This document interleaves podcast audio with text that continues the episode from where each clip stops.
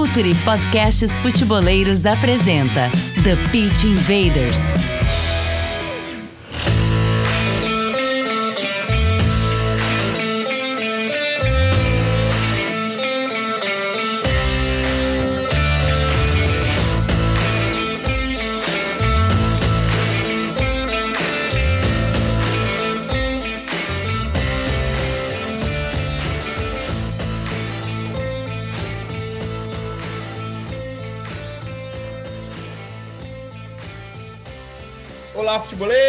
Olá, futeboleiras! Futuri Podcasts apresenta The Pitch Invaders 301, 301. E eu e minha surpresa a cada episódio aqui, porque já temos uma história falando de maneira profunda e séria sobre o jogo.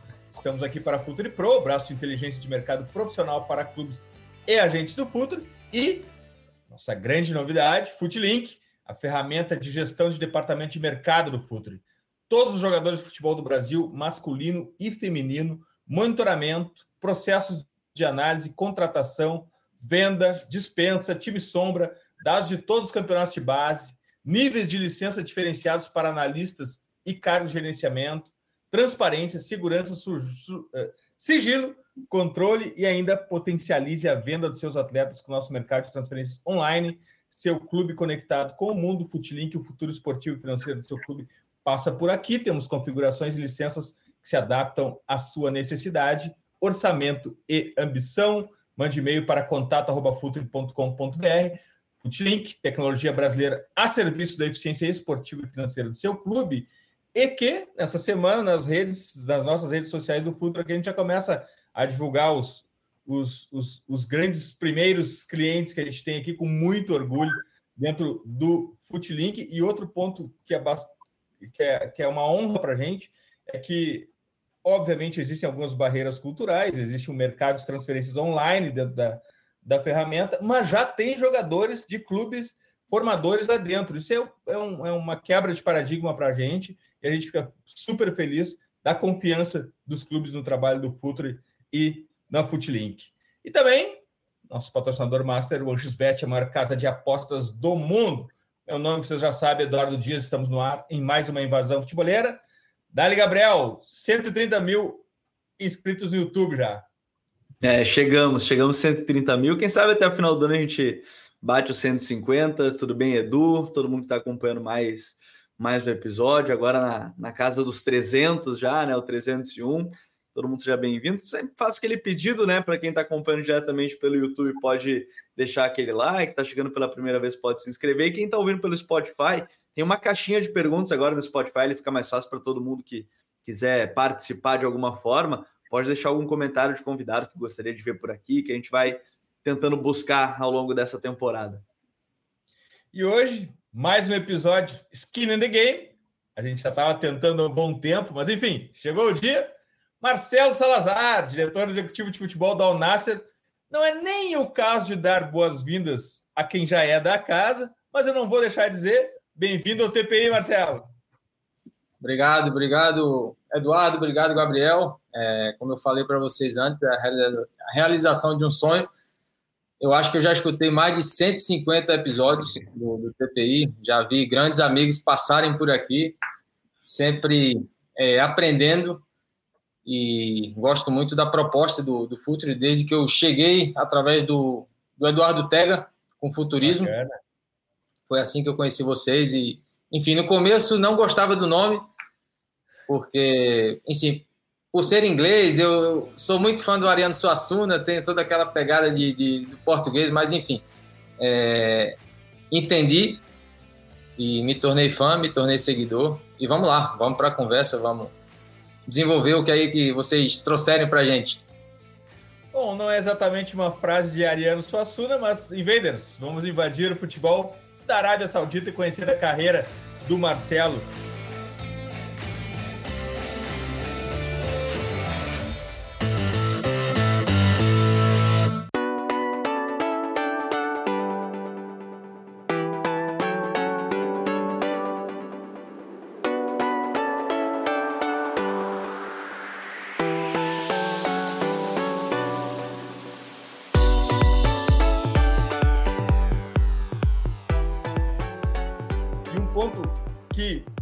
150 episódios que já deve ter ouvido, Marcelo, é que a gente sempre começa pelo contexto.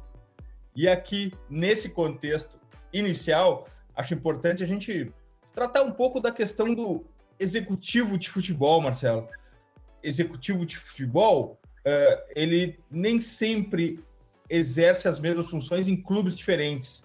Mas também existem outros cargos que, de alguma maneira, uh, executam algumas das mesmas funções. Diretor esportivo, executivo de futebol, uh, enfim, o, que, o Chief Soccer Officer, o que, que, faz o diretor executivo de futebol do Al Nasser, Marcelo? Conta pra gente quais são as tuas atribuições.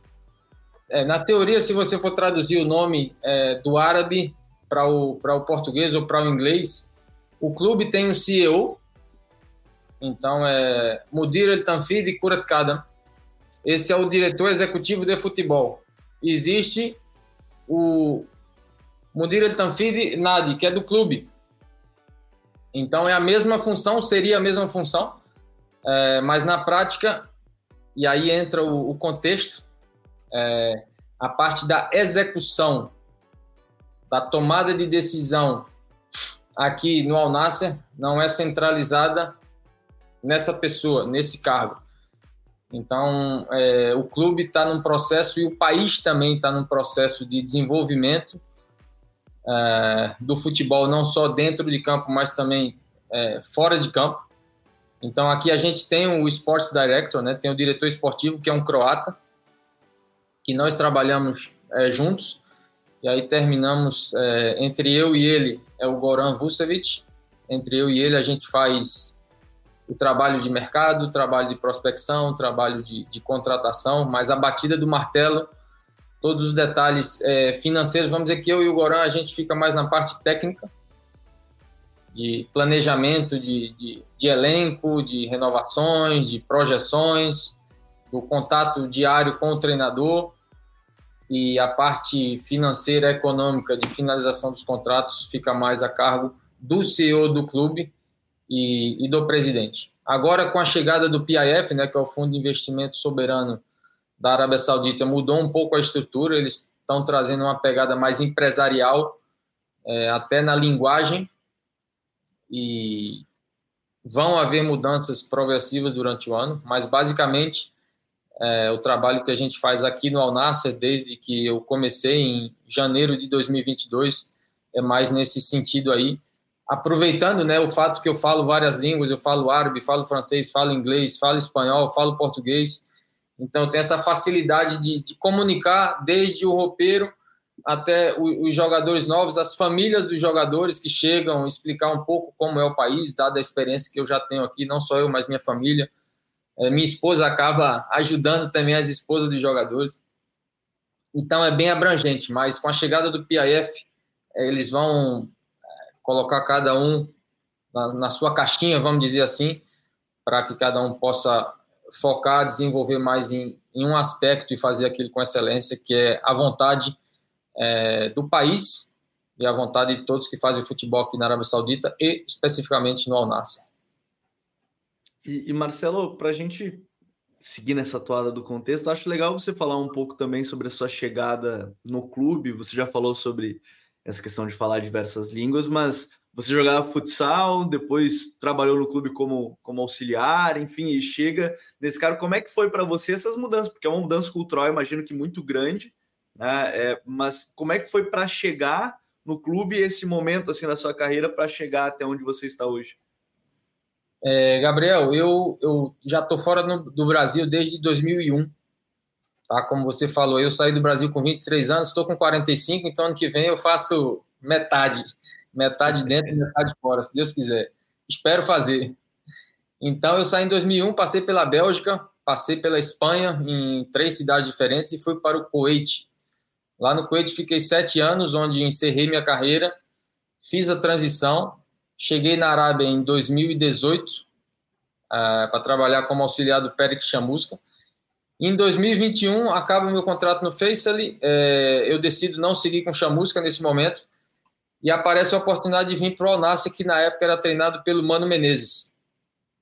Então, é, o Mano foi contactado e quando soube dessa possibilidade, é, aprovou a, a, minha chegada. Então, eu vim para ser auxiliar técnico da casa nesse momento, que o Mano precisava de mais alguém para trabalhar no campo. Então, como eu estava nesse momento aí de transição, é, sugeriram meu nome. Para mim, era um, um, salto também positivo na minha carreira, né? Trabalhar com um treinador da qualidade do Mano e num clube como o Alnassa. É, só que em seis meses, Gabriel, de julho até dezembro, é, o Mano foi demitido eu assumi como interino em dois jogos. Trouxeram Pedro Emanuel, o ex-zagueiro do, do, do, Porto, que já treinava aqui. O Pedro Emanuel ficou 35 dias. Nesses 35 dias eu fiz parte da, da comissão do Pedro. Ele me incorporou à comissão dele. É, demitem o Pedro do nada. Eu volto a ser interino. Dessa vez eu fico um mês, faço três jogos. E aí a gente decide trazer o Miguel Russo, que estava no. Tinha, o último trabalho dele tinha sido no, no, no, Boca. E a partir desse momento eu tenho uma conversa com o presidente que eu digo, presidente, a minha situação não está boa. Eu não estou me sentindo bem nessa no que está acontecendo. A gente precisa estabilizar as coisas. Ele fala, não, você tem razão. Eu tô, eu, eu tô, vou trocar o diretor esportivo. Eu digo, tá, tá certo. Ele falou, mas eu vou colocar você. Que eu sei que você tem estudos. Eu já tinha conversado com ele. Realmente, eu, eu durante a minha carreira eu sempre procurei é, estudar e conhecer áreas é, que não estavam diretamente ligadas com com jogar, né? Eu, enquanto jogador de futebol, eu sempre eu fiz curso para treinador de futsal, eu fiz curso de gestão é, esportiva no geral, de instalações esportivas.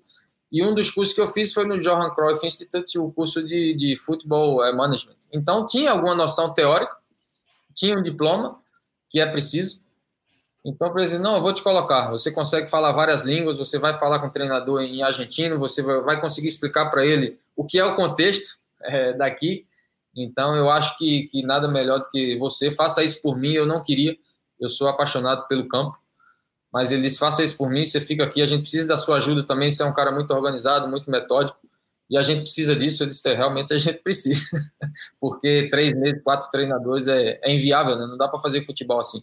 Sim. E foi assim que eu cheguei. Eu cheguei onde eu estou, cheguei do nada, cheguei sem nenhuma experiência prática, num clube grande, é, tendo que lidar com, com jogadores do quilate do, do Anderson Talisca, do Abubakar, do Pete Martinez, enfim. Mas o grupo do Nasser era um grupo que, que é um grupo fácil de trabalhar.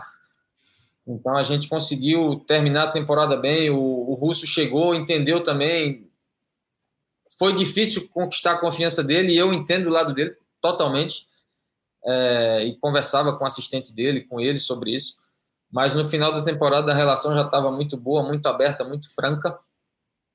E a gente conseguiu terminar a temporada. E basicamente foi assim que eu, que eu cheguei e acertei por um ano e meio. Minha, meu acerto com o presidente foi ficar um ano e meio, que eu acho que era um, um período que a gente conseguiria organizar o departamento de futebol.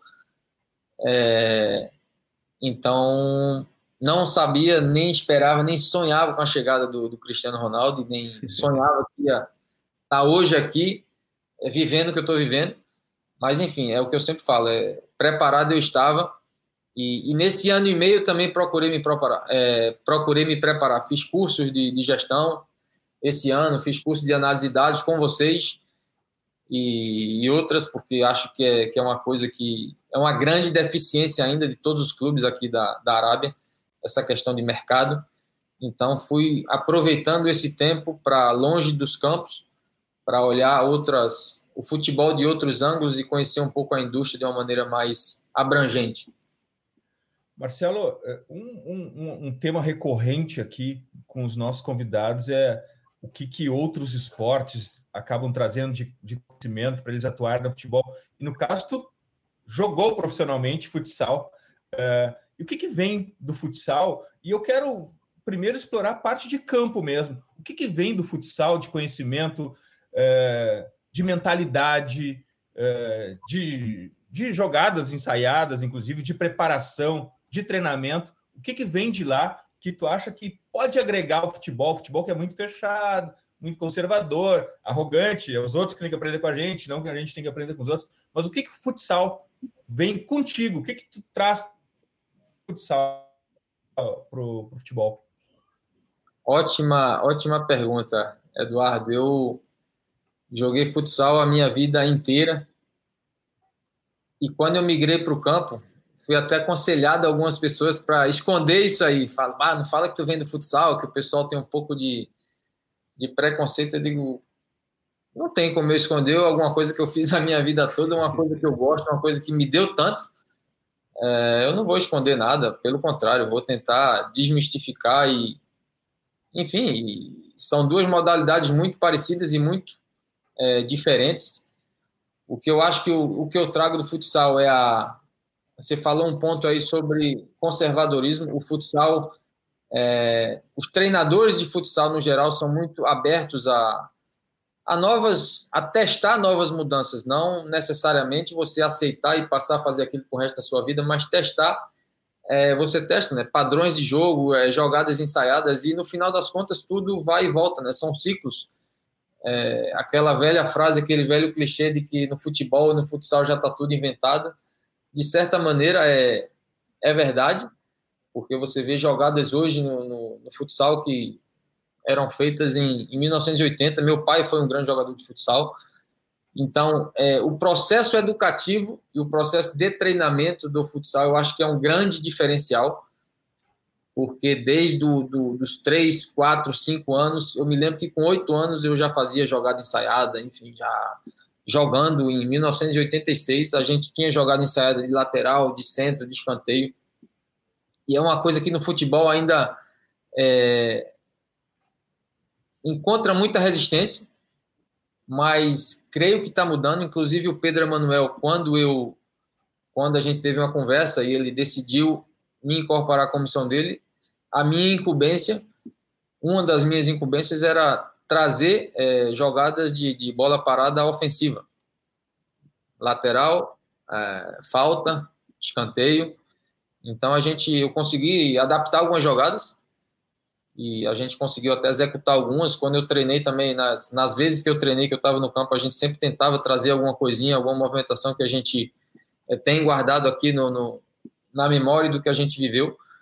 É, mas não só isso, a questão da tomada de decisão, eu acho que é uma coisa que que eu trago muito, da inteligência de jogo, é uma coisa que o futsal dá, e a gente consegue replicar tranquilamente no futebol.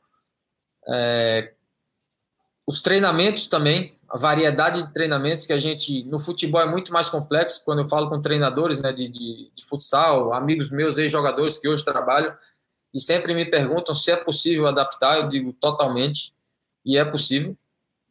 Tem coisas que sim, que, que, que dá para adaptar, e, e lógico, mas você precisa fazer essa transferência. E muitas vezes isso sim, não usar a linguagem como que, ah, isso veio do futsal. Aí sim, às vezes a gente tem que ser inteligente para dentro de um contexto é, você passar a ideia sem dizer de onde a ideia veio. Você não precisa também ficar dizendo, ah, isso veio do futsal, isso, isso. Não, não precisa. Tem que ter essa inteligência também para saber apresentar uma ideia nova, sabendo justamente que você está num ambiente conservador e que, de repente, apenas esse fato de mencionar que ah, veio daqui pode ser um motivo para não ser aceito, para ter uma resistência. Então, às vezes, a gente faz caladinho, vai colocando, mas quem vê de fora, como amigos meus já viram, disseram, ah, tu trouxe isso aí da, dali, né? Eu digo, perfeitamente. Mas dá, eu, eu acho que é, a gente fala muito, aqui no TPI fala muito de basquete, de handball, e xadrez, inclusive, né, Edu? Você já falou de xadrez, eu acho que o xadrez tem muito a ver com futebol, questão de ocupação de espaço e tudo, mas realmente o, eu, eu, o meu olhar não tem como se dissociar do futebol de salão quando eu olho para um jogo de, de futebol. É, acho que fica, fica muito na, na mente, né, Marcelo, é, essa parte. E aí eu queria começar a entender um pouco mais como é que tem sido esses últimos meses, porque é, o impacto e, e, as mudanças na Liga Saudita, elas têm crescido e, obviamente, a gente pode começar pela própria chegada do Cristiano, aí para depois falar das, da, das contratações mais recentes é, dos clubes no, no país, mas como é que foi esse movimento? Porque é um impacto muito grande, não só para o país, mas é para o mundo do futebol naquele momento, né? Quando se tem a expectativa, quando se tem, é, começa-se a falar um pouco mais sobre a possibilidade. É, como é que foi essa? Eu não vou dizer semana, porque negociações como essas duram meses, né? Enfim, mas como é que foi esse período até a chegada, porque depois a gente pode falar aí sim do, do investimento na Liga Saudita, mas aquele primeiro movimento com a chegada do Cristiano e o impacto que você sentiu de mudanças da chegada dele, depois a gente pode falar um pouquinho mais sobre ele também em si, né, nesse, nesse dia a dia, mas como é que foi esse impacto esses meses que antecederam até a chegada dele e o impacto que você vê na Liga e que globalmente aconteceu também, é, para todos estarem com os olhos voltados para a Liga Saudita nesse momento? Foi, foi foi algo assim que eu, eu, eu confesso que até o dia que eu fiquei sabendo que estava confirmado, eu, eu relutava em, em não em acreditar, estava doido que, que fosse verdade, sabia que existia possibilidade, mas estava indo para o treino assim eu digo, e pensava, será que semana que vem o, o Cristiano Ronaldo vai estar dirigindo aqui, nessas ruas aqui? Será que ele vai entrar nesse, nesse vestiário aqui? Vai treinar? Enfim, é, foi uma coisa muito que, como você falou, não foi de uma semana, foram, foram meses realmente, é, dada a magnitude é, que ele tem no, no futebol mundial, é uma coisa simplesmente absurda, inacreditável, até você, assim, às vezes eu mesmo não tenho a noção, porque você termina ali ficando no dia a dia, né? E o extraordinário se torna é, ordinário, mas sempre acontecem coisas para te lembrar que do, do, quão extraordinário é ter o, o Cristiano no, no, nosso clube, né? E o impacto foi tremendo no, no país, é, no clube. É impossível que o clube estivesse preparado para recebê-lo, porque é uma foi um movimento, como eu te falei, impensável. Mas ele, desde o primeiro dia, foi muito inteligente e soube ser aceito pelo grupo. É um, um, um personagem, uma pessoa muito de fácil trato e, e, chegou com essa experiência de entender o contexto, né, para onde ele estava vindo e disposto a melhorar disposto a que a chegada dele melhorasse o clube, melhorasse o país, melhorasse os processos que existiam dentro do clube, trouxe essa bagagem é, todinha com ele, sempre aberto a conversar, mas de uma maneira positiva, de uma maneira é, proativa, no sentido de, não, estou aqui, vim aqui, não vim só para ganhar dinheiro, não vim para querer ser campeão, vim para ser artilheiro, vim para continuar em forma, vocês não vão me ver mais gordo, e você o melhor percentual de gordura desse grupo aqui, você eu, enfim, e veio com toda a ética de trabalho que, que a gente conhece e impactou, impactou nos outros jogadores, a academia encheu, não, não sei se encheu porque os jogadores queriam estar do lado dele ou se queriam malhar mesmo, parar e fazer o pré-treino, mas é, o exemplo arrasta, né? E, então a gente já tinha o Luiz Gustavo com a gente, que é um, um baita de um profissional, um exemplo é, nota 10 de, de, de profissional. Então a chegada do, do Cris também ajudou a que o jogador árabe tivesse o, o, exemplo ali na frente deles do que é ser um profissional de futebol. Que a preparação não se resume apenas é, ao momento que ele chega no clube, sai do clube, mas a preparação uhum. é, é, tudo. A gente já vinha num processo de, de profissionalização, né, desde a minha chegada, como eu falei, a gente foi colocando coisas, é, nutrição, a gente trouxe um nutricionista, é, trouxemos mais um fisioterapeuta nessa área de saúde e de, e de performance. Começamos a falar mais sobre o mercado, a abrir o clube e mostrar que existiam empresas como é, o Futuri, existiam departamentos como o Futuri Pro que podiam é, prestar esse serviço, se no momento, porque aqui na Arábia eu vejo como um pouco difícil você criar departamentos como alguns clubes do Brasil ou da Europa têm com 10, 12 pessoas, por tema de, de visto mesmo, de moradia é, mas eu mostrava para eles que a gente precisava melhorar alguma coisa. Só que, de novo, o clube estava assim e, de repente, a, a subida com a chegada do, do Cristiano é, é íngreme, né? Mas a gente se adaptou bem e aproveitamos também. O clube foi muito, foi muito, é soube escutar, é soube escutar e, e colocar, trabalhar com boa vontade, com profissionalismo para para fazer com que a gente se aproximasse um pouco do patamar que ele, que ele estava. E aí depois, nessa janela de verão, aí a partir de junho, aí já é outra história, né? Mas a, a semente, com certeza, é, não tenho dúvida que foi a chegada dele aqui. Ah, bacana. E, e essa chegada dele transforma uh, o futebol da Arábia, né, Marcelo? Porque depois vem a outra janela que vem uma quantidade incrível de jogadores, uh, inclusive jogadores que vão ajudar a sustentar tecnicamente os, a, a, a, os, os, os, franchise player, né? Os, do, os jogadores Exato. de franquia, jogadores de, de cada clube. E isso é uma ação também uh, da Arábia. Tu sente isso que é preciso estruturar? Não adianta só as estrelas estarem lá. Qual é o plano que tu consegue identificar aí, Marcelo? Existe um plano por trás?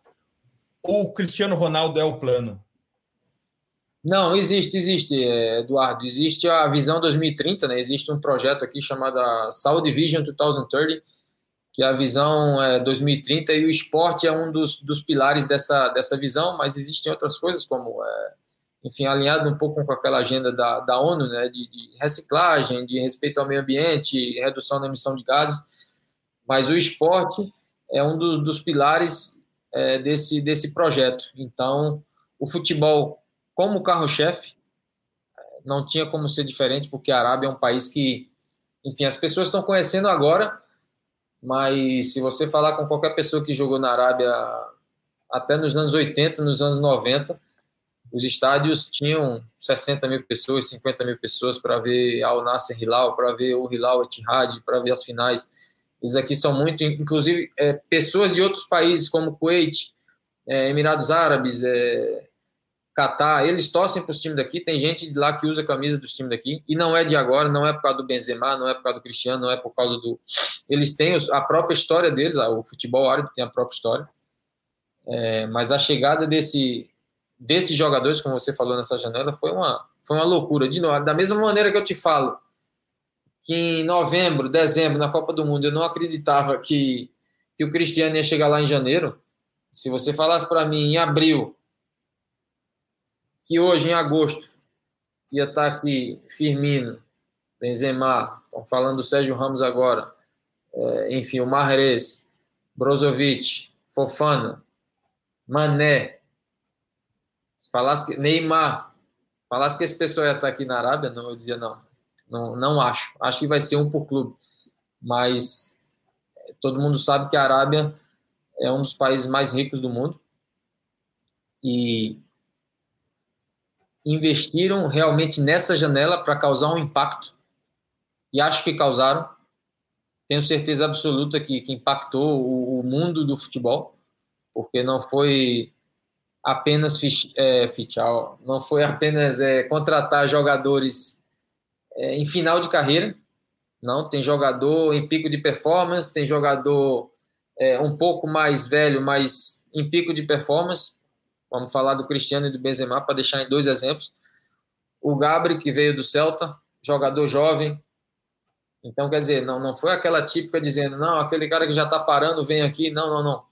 É muito maior do que isso. E o nível da liga aqui é muito alto. O fato de que podem haver oito estrangeiros, isso não é de agora, é desde 2018. Agora realmente está mais alto ainda. Mas desde que eu cheguei aqui, jogadores que jogaram mundiais, jogadores que vieram da primeira divisão da França, da primeira divisão de Portugal, da primeira divisão da Holanda.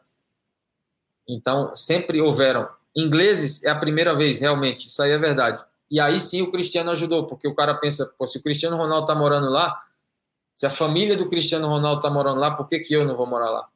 Não é? Então vamos. Agora o que é que precisa? Desenvolver um pouco a parte de infraestrutura, sobretudo de estádios, vestiários, modernizar um pouco isso aí. Eles estão investindo também na liga. É, antes de ontem eu, encontrei dois, um francês e um austríaco, que estão aqui exclusivamente para trabalhar a parte de marketing da liga, da SPL, da Saudi Pro League.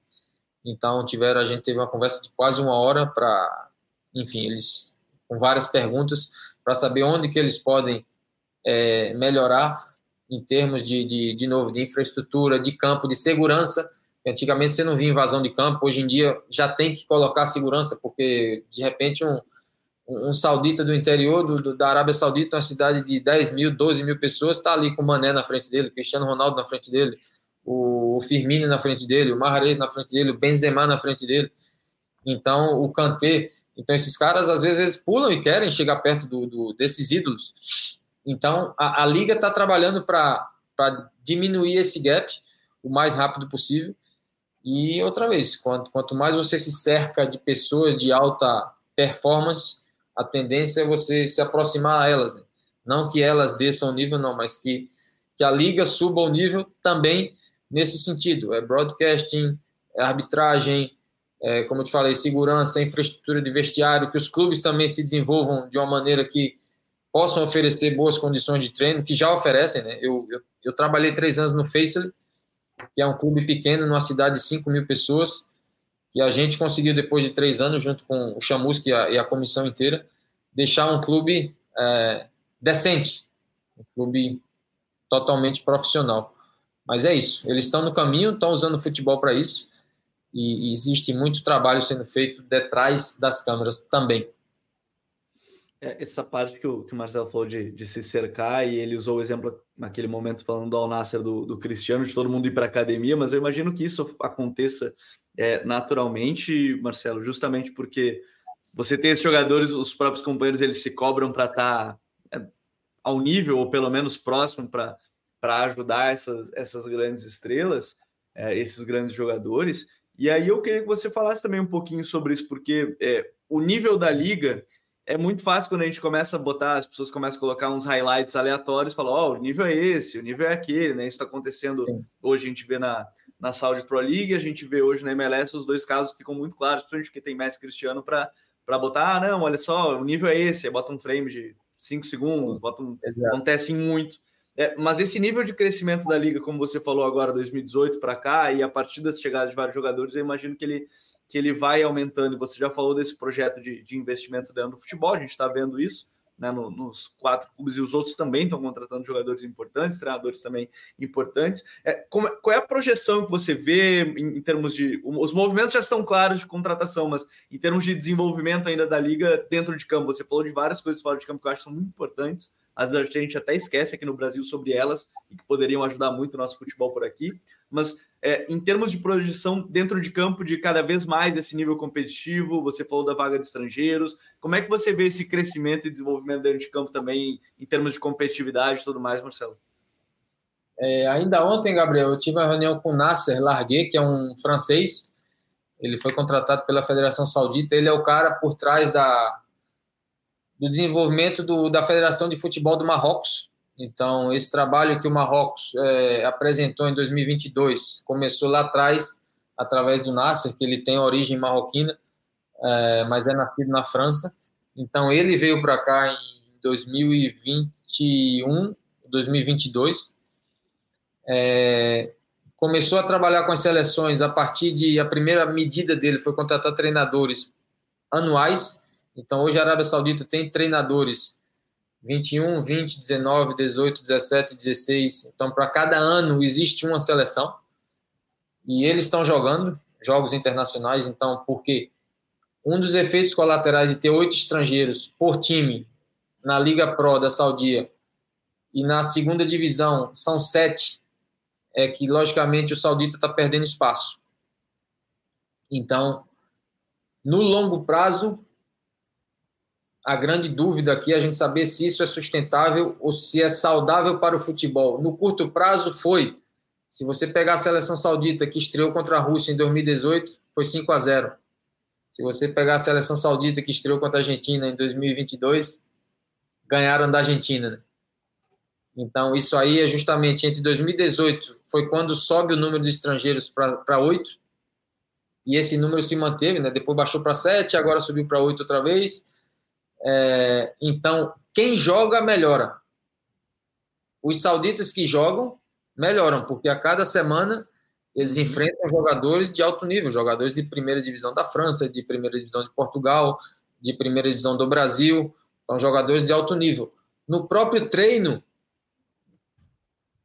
os jogadores locais se desenvolvem, porque treinam com oito profissionais. Então, quer dizer, tu treina, ano passado tu treinou com o Luiz Gustavo, com o Talisca, com o Álvaro Gonçalves, com o Davi Ospina. Esse ano tu treina com o Mané, com o Brozovic, com o Fofana, com, Man, com o Cristiano Ronaldo. Enfim, tu melhora. Agora, se não tiver tempo de jogo, não melhora. Um dos estudos que o Nasser fez, e ele estava me contando ontem, na Copa do Mundo, a diferença de minutagem dos jogadores sauditas para os jogadores mexicanos e poloneses. Os poloneses e mexicanos, em média, 32 é, mil minutos como profissionais. Quer dizer, o time inteiro tinha jogado até aquele momento 32 mil minutos. Uhum. Os sauditas tinham jogado 8 mil. Então, quer dizer, um quarto, né? Da minutagem. E o que desenvolve mentalmente um jogador, que prepara o jogador para a competição, é a competição. Então, é uma coisa que a federação e a liga estão se preocupando com isso. Tem algumas correntes aí que acham que, que deveriam diminuir o número para cinco em campo e três no banco, que você possa trocar entre estrangeiros, que aí tu garante que tenham seis sauditas, é, no mínimo, jogando. E aí, eu acho, eu, eu sou partidário, eu acho que é um bom número e é uma boa estratégia. Até fiz uma sugestão de que esses três sejam sub-23, já entrando numa ideia de mercado, Edu e Gabriel, que eu acho que, que eles têm que começar a pensar também em tornar a Arábia Saudita um mercado vendedor, como a MLS hoje é, né? Eu acompanho vocês, vocês falam muito sobre isso, que hoje a, os clubes da Europa vão buscar na MLS, e os clubes da MLS entenderam isso e vão buscar na América do Sul. A ponte já, já às vezes, nem sempre, ou não obrigatoriamente, é América do Sul, é Portugal ou Escandinávia e depois um grande centro. Não, às vezes é América do Sul, MLS, MLS, Bayern de Munique por exemplo. Então é uma coisa que eu sempre que eu posso eu bato nessa tecla de, de, de também de alguma maneira trazer jogadores mais jovens que possam ser desenvolvidos e revendidos para criar essas rotas comerciais, novas rotas comerciais. E outra coisa que a partir do ano que vem vai ser obrigatória vai ser a Liga B. Então eles vão, vão criar a obrigatoriedade de uma Liga B que vai ter o calendário ali colado com a, com a Liga Pro. E nessa Liga B é, são três jogadores sauditas acima de. Vai ser uma Liga Sub-23, né, uma Liga Olímpica. E aí podendo trazer três jogadores com mais de 23 sauditas apenas. Então é uma maneira de, de porque hoje o gap está muito grande. Hoje você joga, porque na, na, nas categorias de base aqui da Arábia não tem estrangeiro. Então tu joga toda a tua vida entre, entre, entre eles, vamos dizer assim, de repente, com 20 anos, tu sai de jogar entre um nível aqui, tu vai jogar contra Cristiano Ronaldo. Tu vai jogar contra Kanté. Então, é difícil. É muito difícil.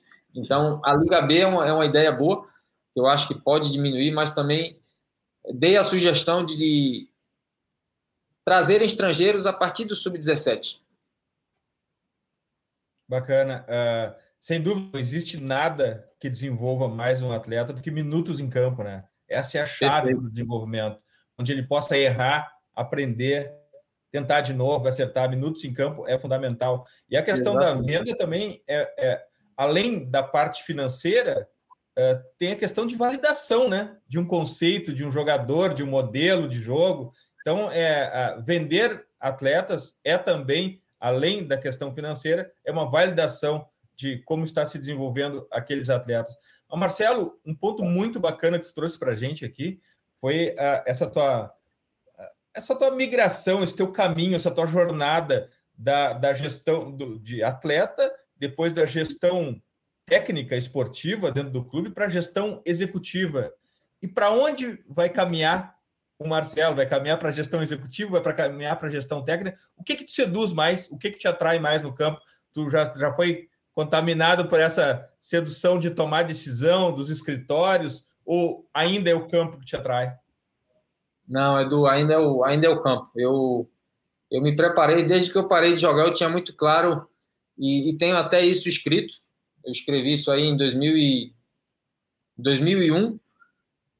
E quando eu parasse de jogar futebol de salão, eu ia, eu ia ser ou preparador físico ou treinador é, de futebol já sabia desde então que, que não queria trabalhar com futsal quando meu pós-carreira.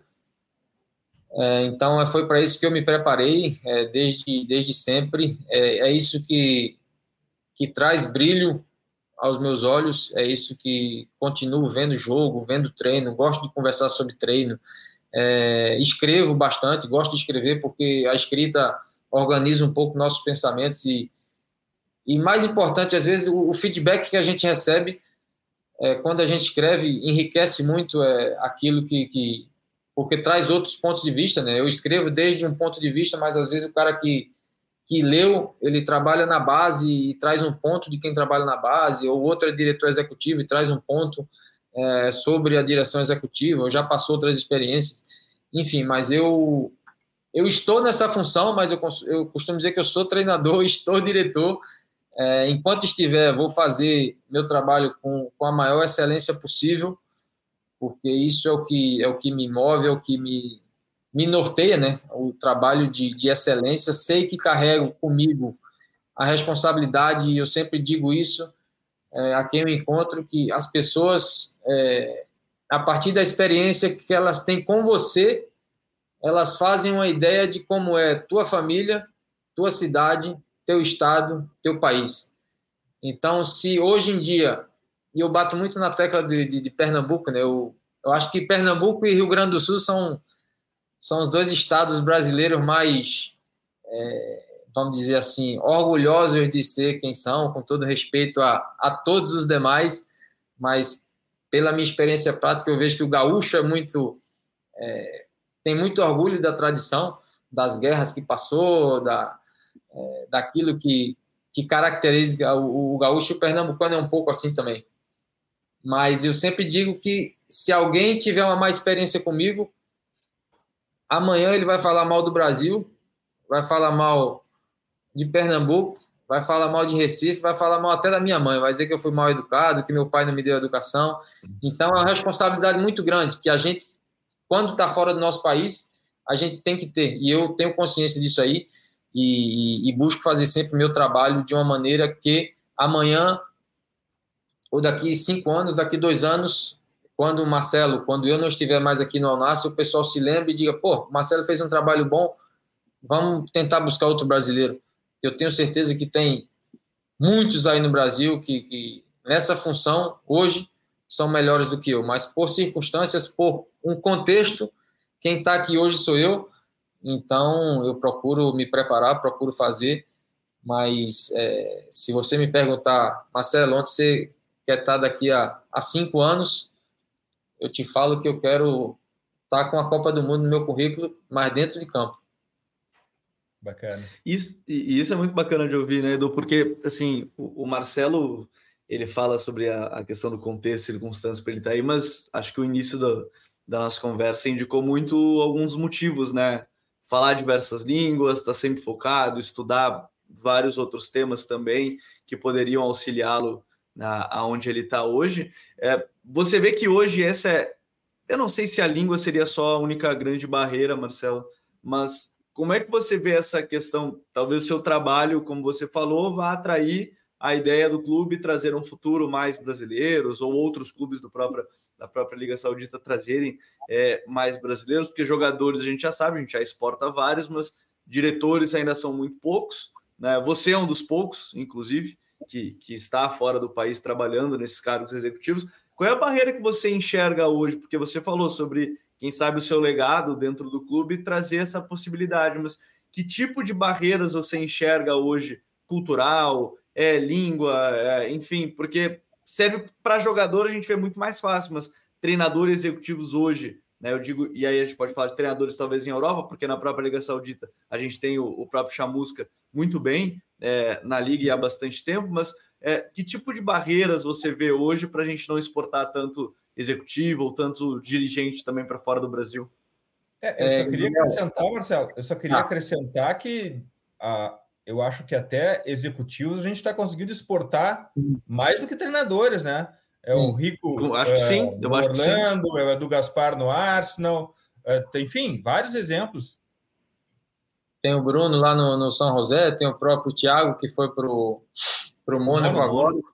É, eu, eu acho, eu até já escrevi sobre isso, Eduardo, Gabriel, eu escrevi é, qual que é a marca, o, o título é assim, qual a marca do treinador brasileiro?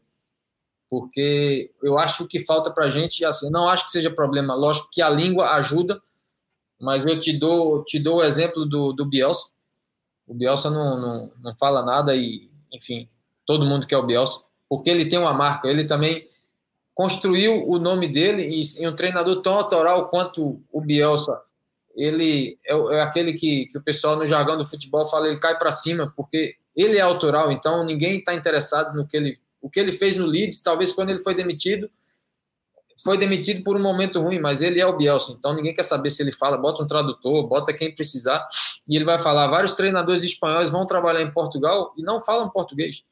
Dão entrevista e olha que a língua é muito próxima, mas eles não fazem questão de aprender o português. Vários treinadores o treinador, espanhóis. Treinador alemão, o treinador alemão do, do Benfica na temporada passada? Exato, exatamente. Então, o que eu vejo é o que falta para a gente. É... E aí eu não sei se é um trabalho de, de mídia, com certeza tem alguma parte de mídia aí, mas a gente precisa é, se unir e, no mínimo, deixar de, de, de falar mal dos trabalhos dos treinadores brasileiros. A gente está falando hoje, mas hoje eu estava vendo aqui, o, na Liga Mexicana, o Gustavo, que era o auxiliar do Jardine, ganhou ontem, é líder. O Jardine está em sexto porque está com jogamento. Se ganhar, vai ser vice-líder. Então, quer dizer, numa liga. E quem fala do Jardine e quem fala do Gustavo? Jardine, para mim, tinha totais condições de ser o treinador da seleção brasileira. Se vocês me perguntassem um nome, para mim o nome era o Jardim. Treinador fantástico, conhece essa geração como ninguém. Já foi campeão. Medalha de ouro, né? Medalha de ouro. Medalha de ouro olímpica. Enfim, mas é um cara que com certeza logo logo vai estar em, em lugares mais altos. Mas já deixou, já deixou um legado, deixou o Gustavo no Atlético e o Atlético está liderando um time que era, que era pequeno. A gente tem, hoje tem o Caçapa lá no, no Molenbeek. A gente tem o Paulo Turra, que foi o Vitória de Guimarães. Mas, às vezes, a sensação que eu tenho é que a gente torce para que as coisas vão mal.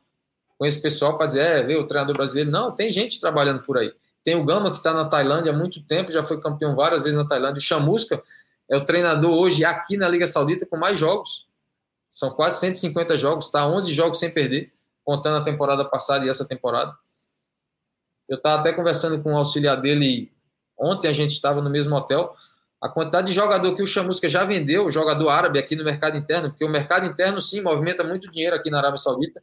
Ele acabou de vender um lateral, tiraram um lateral do Chamusca, e o Chamusca converteu em zagueiro. Pagaram 15 milhões de dólares nesse cara. Uau! E o cara tem 31 anos. Ele era um lateral esquerdo, saiu do Hilal, foi para o Town, para o time do Chamusca. Chamusca colocou ele para jogar de lateral, porque é um cara que já não tem tanta velocidade, mas tem uma saída de bola muito boa, é alto. Então ele arrebentou como zagueiro. O Etihad foi lá, contratou ele, que é o time do Benzema, pagou 15 milhões de dólares nesse zagueiro. Então, quer dizer, esse é um caso. Lá no Face, nós, entre seis a oito jogadores foram vendidos também. Então, quer dizer, é um cara que vem fazendo um trabalho de excelência consistente e eu não vejo ninguém falar do chamusca no Brasil. Em Portugal, quando eu jogava na seleção portuguesa, eu, eu, gostava, gosto de ler jornal, então sempre uma coisa que me chamava atenção, o treinador português foi campeão da Liga de Handball de Singapura, tinha lá uma notinha no, no recorde. Antônio Carlos foi campeão da Liga de Handball de Singapura, então quer dizer, a comunicação social, a mídia, os jornais enaltecem o trabalho do treinador português quando ele está fora. E eu não vejo a mesma coisa. A gente sabe da importância é, de uma narrativa, de um storytelling, de contar uma história. E a história que a gente conta é que nossos treinadores não têm capacidade, que nossos treinadores é, é, foram campeões porque tinham Pelé, porque tinha Rivelino, porque tinha Tostão, porque tinha Ronaldinho, porque tinha Ronaldo. Com certeza. Mas eu fiz os cursos da CBF da licença C até a licença Pro. Na licença C estava lá Paulo Vitor. Estava no Palmeiras, está com o Jardim lá no, no América. Estava lá Eduardo Barros na B. Estava lá muita gente. O Caçapa fez licença B comigo.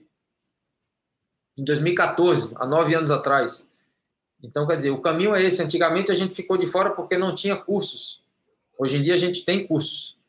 Agora, precisa que esses cursos sejam reconhecidos, precisa que a CBF tome uma medida, não no sentido de impedir que as pessoas venham para cá, não.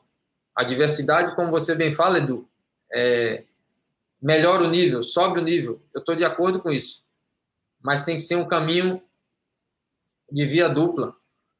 Por que, que o Maurício Barbieri não pode trabalhar lá no. não pode treinar o Celta de Vigo? Por que, que o treinador do Anderlecht era um cara da Armênia que tirou o, curso dele na Armênia? com todo respeito à Armênia, por que que Marcelo Salazar não pode trabalhar, no, não pode treinar o Anderlecht, se um cara que se formou na Armênia pode? O que é que se ensina na Armênia num curso de futebol que não se ensina no Brasil? E será mesmo que só o curso é importante? Que ter o diploma? O diploma é importante, tem que ter. Mas minha mãe sempre dizia: não é a escola que faz o aluno, é o aluno que faz a escola. Então, quer dizer, o Mourinho se formou na Escócia ou na Irlanda, não, não sei. O Vilas Boas, a mesma coisa, não se formaram em Portugal. Mas se beneficiam dessa marca que é o treinador português. E eles souberam criar e trabalham com qualidade. Hoje em dia estou com o Luiz aqui e vejo a qualidade do trabalho dele, a metodologia, a organização. Mas trabalhei com o Mano e o Mano tem isso também. Então não é o passaporte, não é a nacionalidade. Trabalhei com Miguel Russo, era outro tipo de treino. Trabalhei com Rudi Garcia, era outro tipo de treino. Mas era uma organização. Trabalhei com Chamusca e não vejo o trabalho do Chamusca não deixa nada a dever ao trabalho de ninguém. Então é o mercado que no final vai decidir contratar A, B, C, mas a gente sabe que o mercado muitas vezes é influenciado por uma marca. O que é que te faz escolher a marca A e não a marca B? E hoje eu acho, a análise que eu faço é que esse trabalho de, de, de, a gente acreditar, de a gente falar bem de quem merece receber elogio, porque tem muitos que merecem, tem muitos que não merecem. Igual tem péssimos treinadores de todas as nacionalidades. Não é a nacionalidade que vai fazer o treinador, não é ter estudado é, na França que vai te fazer ser um bom treinador.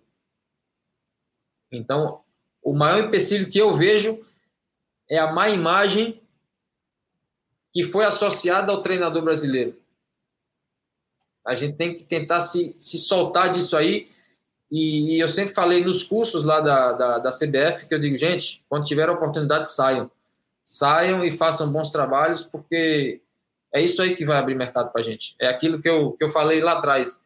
É o, é o Fábio Carilli fazendo um bom trabalho lá no Japão, que vai fazer com que o pessoal, bah, o treinador brasileiro, o Fábio está aqui organizado, tal, tal, tal o Gama lá na Tailândia. Hoje em dia já tem o Gabriel Magalhães trabalhando lá também, que foi o Gama levou ele para lá.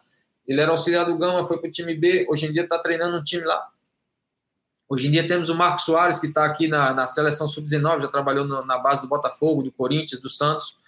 O Marcos é hoje treinador aqui na, na Arábia Saudita, no meio de oito franceses, se não me engano.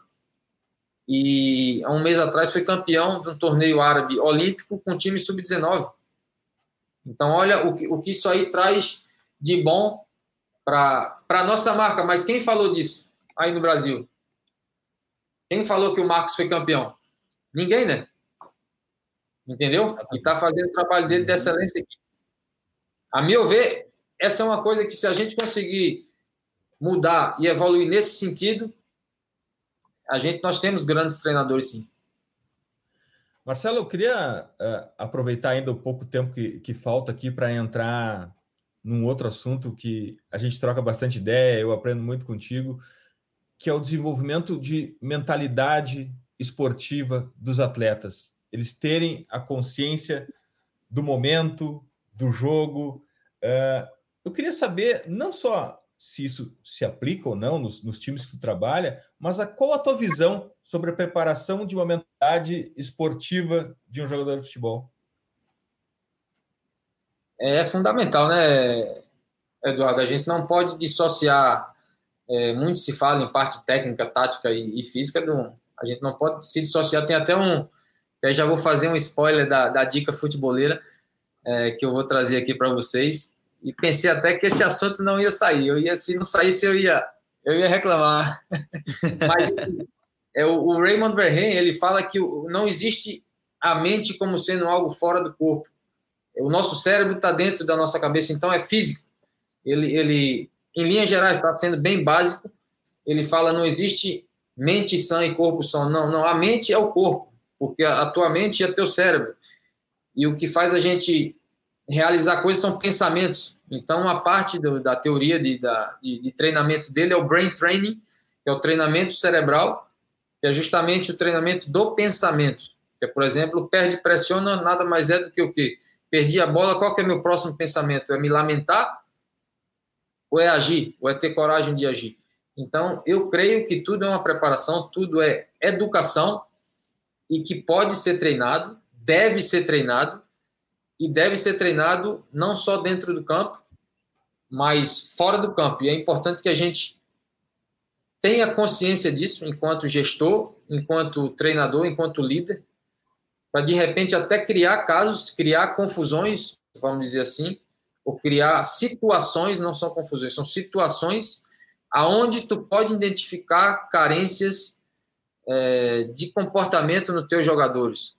Exemplo, quando eu era auxiliar do, do, quando eu trabalhava com chamusca, que às vezes a gente vai apitar o treino, né? E não tem coisa pior do que tu apitar treino de, de, de futebol, porque é a mesma reclamação com os árbitros, mas em determinado momento é, a gente deixava, se a bola sair um pouco, dependendo de quem fosse, você dizia que ela saiu ou dizia que ela não saiu. Se tu ia jogar contra o Hilal, por exemplo, e aí durante a semana a gente apitava em contra do nosso time, e não durante o treino, mas depois eu chegava para algum, para outro e falava, cara, tu acha que contra o Hilal o impedimento eles vão deixar ou eles vão ou vai seguir? A gente vai jogar contra o Hilal, amigão. Não adianta, não perde tua cabeça dizendo que tem impedimento, que é falta, não joga. Joga o jogo, esquece. Quanto mais tu esquecer, melhor. Se tu fizer isso aí no jogo, tu vai ser expulso, tu vai ser multado, a gente vai perder o jogo. Então, tudo isso aí é treino de mentalidade. Então, tudo isso aí pode fazer parte de um planejamento. Tudo isso aí pode fazer parte de um planejamento de treino. Ah, o que, é que a gente quer treinar hoje? Ah, quer treinar saída de bola, quero treinar é, pressão pós-perda. Ah, e quero treinar o, o, a reação dos meus jogadores a uma arbitragem tendenciosa. Pode ser um objetivo. Num treino, sei lá, tu falou que são 10 repetições. Na décima você fala, não, tem mais duas. Ah, por que não? Porque fulaninho não correu. Como que o grupo vai reagir? Vai atacar fulaninho? Vai, vai fazer o que tem que ser feito, vai fazer bem, vai fazer reclamando, vai reclamar, mas vai fazer, não vai falar nada, mas vai dar migué. E aí você vai traçando um pouquinho do que é o teu perfil do atleta, e aí você, como treinador, como gestor, como alguém com perfil de, de, de liderança, você vai educando, né? O processo educacional requer, é, requer tempo, coisa que muitos treinadores não têm, mas independente do tempo que a gente tem, eu acho que a gente não pode deixar passar nenhuma oportunidade de, de, de educar aqueles que, que estão ao nosso redor, às vezes até a tua própria comissão técnica, até teus o massagista, o preparador de goleiro, na, na, na tua própria, é, no teu próprio staff, a gente não pode deixar é, passar essas oportunidades de, porque a gente sabe como a mentalidade, como é, você crer, você acreditar, você crescer na dificuldade é importante, não só para o jogador, mas todo mundo, porque no final das contas é um inconsciente coletivo, né? Um time, é, todo pensamento ali ecoa, então você identificar o que não está tão bom, fazer, trazer aquilo à luz para a pessoa e dizer, olha, notei isso aqui em você, você acha que isso aí te ajuda e te atrapalha? Como que você quer que é raiva, é frustração, quer que está acontecendo alguma coisa fora do campo? Enfim, e aí você vai desenvolvendo. Eu gosto muito dessa parte, eu estudo muito sobre é, sobre psicologia, sobre, enfim, mentalidade, já escrevi algumas coisas sobre isso, mas no final das contas é isso, é você educar, faz parte do processo de quem está ali é, trabalhando no alto nível, educar esses, esses atletas, educar essas pessoas, porque a gente sabe das carências educacionais que, que, no geral, o jogador de futebol carrega, e não é só no Brasil, aqui na Arábia também, na Bélgica também, na Espanha também, o atleta profissional por si só ele, ele abdica muito da, da parte da educação formal, não que isso seja obrigatório, mas é importante. É importante. Alguns deles vêm de uma situação familiar onde não tem uma figura paterna e às vezes a, tu vai ser a figura paterna daquele jogador ali. E, e sempre que eu, é o que eu digo, se a gente puder contribuir, é, a gente tem que contribuir, porque como como professor, como treinador, como gestor, a gente nunca sabe onde cessa a nossa influência, mas se a gente não fizer nada, é, com certeza nada vai mudar. Então a gente tem sim que, que, trabalhar essa parte de uma maneira positiva, mas dentro do campo, em, em todo o processo. Acredito demais nisso.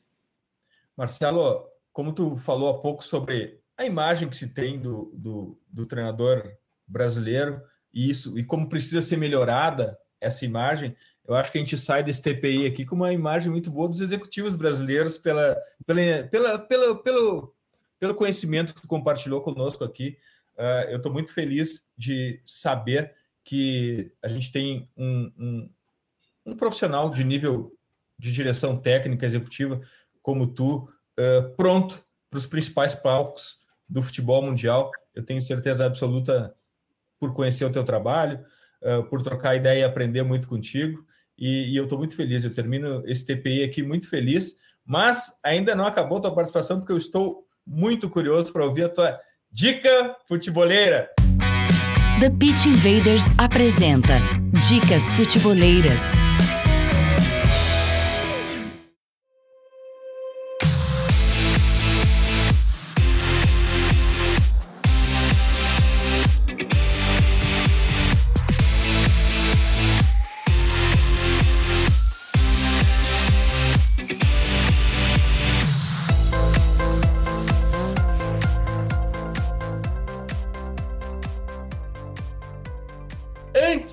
A dica futebolera do Marcelo, uh, eu preciso dizer que eu vou extrapolar a dica que ele vai entregar, porque eu também vou compartilhar uma dica futebolera, que é uma sugestão que ele fez para mim há um tempo atrás, uh, da qual eu agradeço muito, porque é uma, é uma dica bastante útil. É um conteúdo que eu já assisti mais de uma vez, porque tem muitas camadas ali para aprender, que é uma entrevista do Steve Kerr, head coach do Golden State ah, Warriors da NBA, falando de maneira super aberta sobre gestão executiva, sobre uh, gestão técnica, porque ele também tem essa caminhada parecida com a do Marcelo. Ele também, uh, ele também passa pela, pela, pela direção técnica, ele também vai para a gestão executiva, faz um balanço sobre tudo isso e volta para a beira da quadra. É uma entrevista para a ESPN, que é uma masterclass.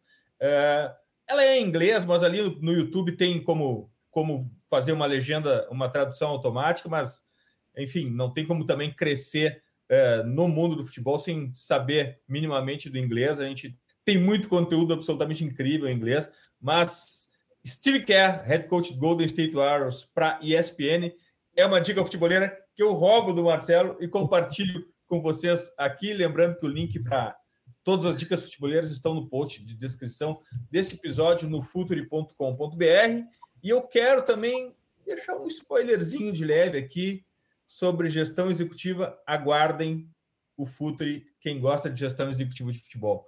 Gabriel, tua dica futeboleira?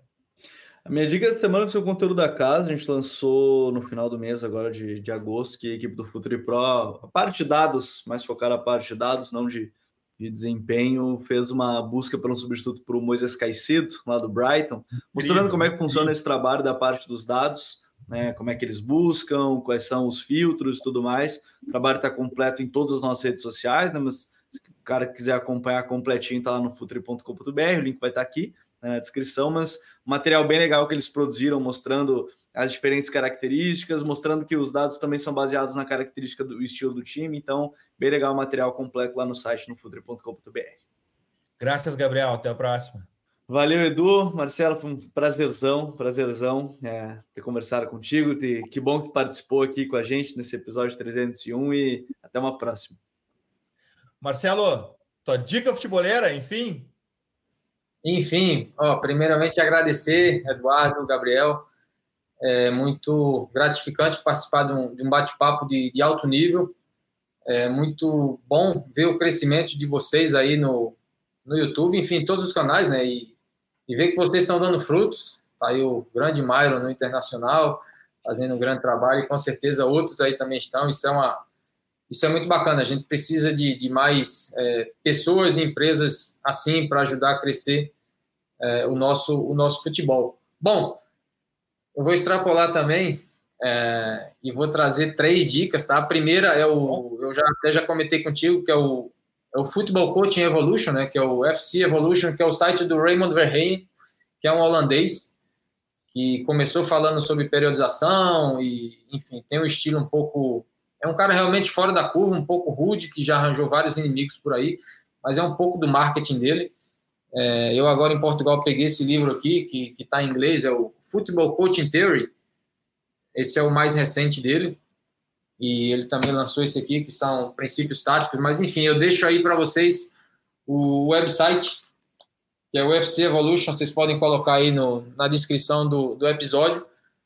É, tem muita coisa legal e, e, vale a pena. É uma visão um pouco é, diferente do que do que a gente está acostumado e com certeza vai enriquecer quem, quem lá for buscar conteúdo. E a partir disso não posso deixar de trazer duas obras aí, dois livros. A gente sempre se queixa muito do, do de que não há literatura no Brasil sobre é, futebol. Eu vou trazer duas aqui sobre futebol e futsal, já que venho é, do futsal. Né? A primeira é o segredo do futebol brasileiro, futsal e futebol de base, que foi escrito sobre o pelo Moraci Santana e, e algumas outras é, pessoas. Está aqui o, o que é o, o livro.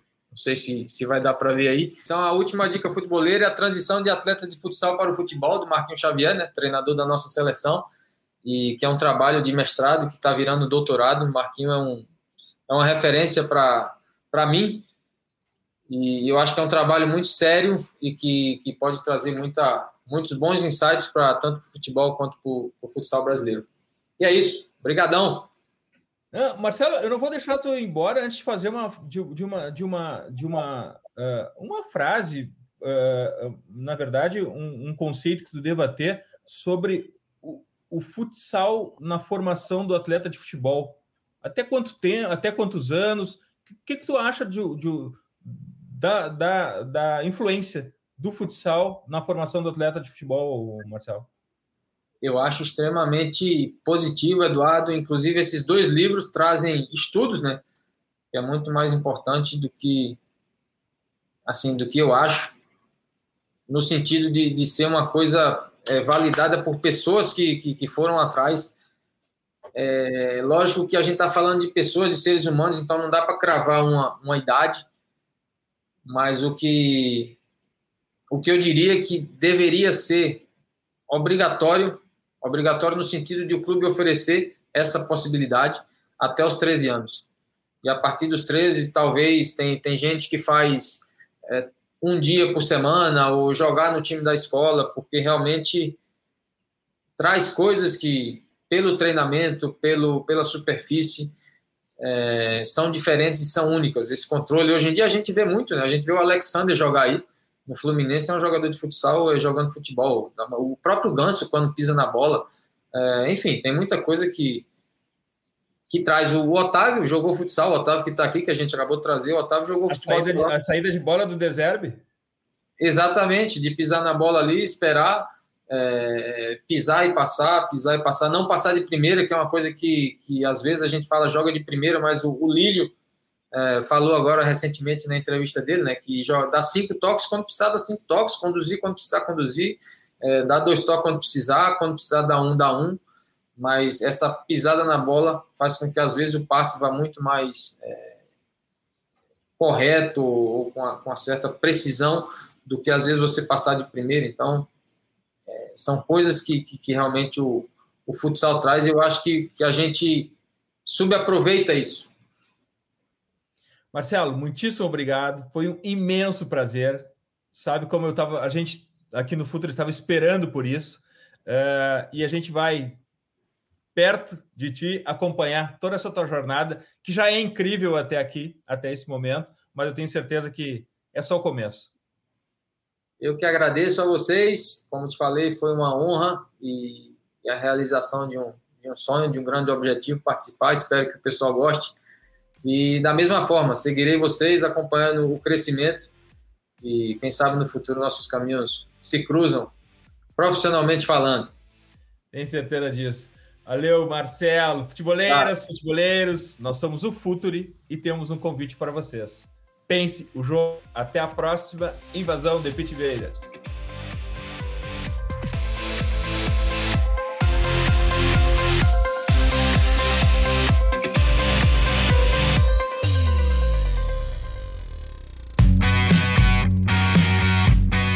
Futuri apresentou The Pitch Invaders.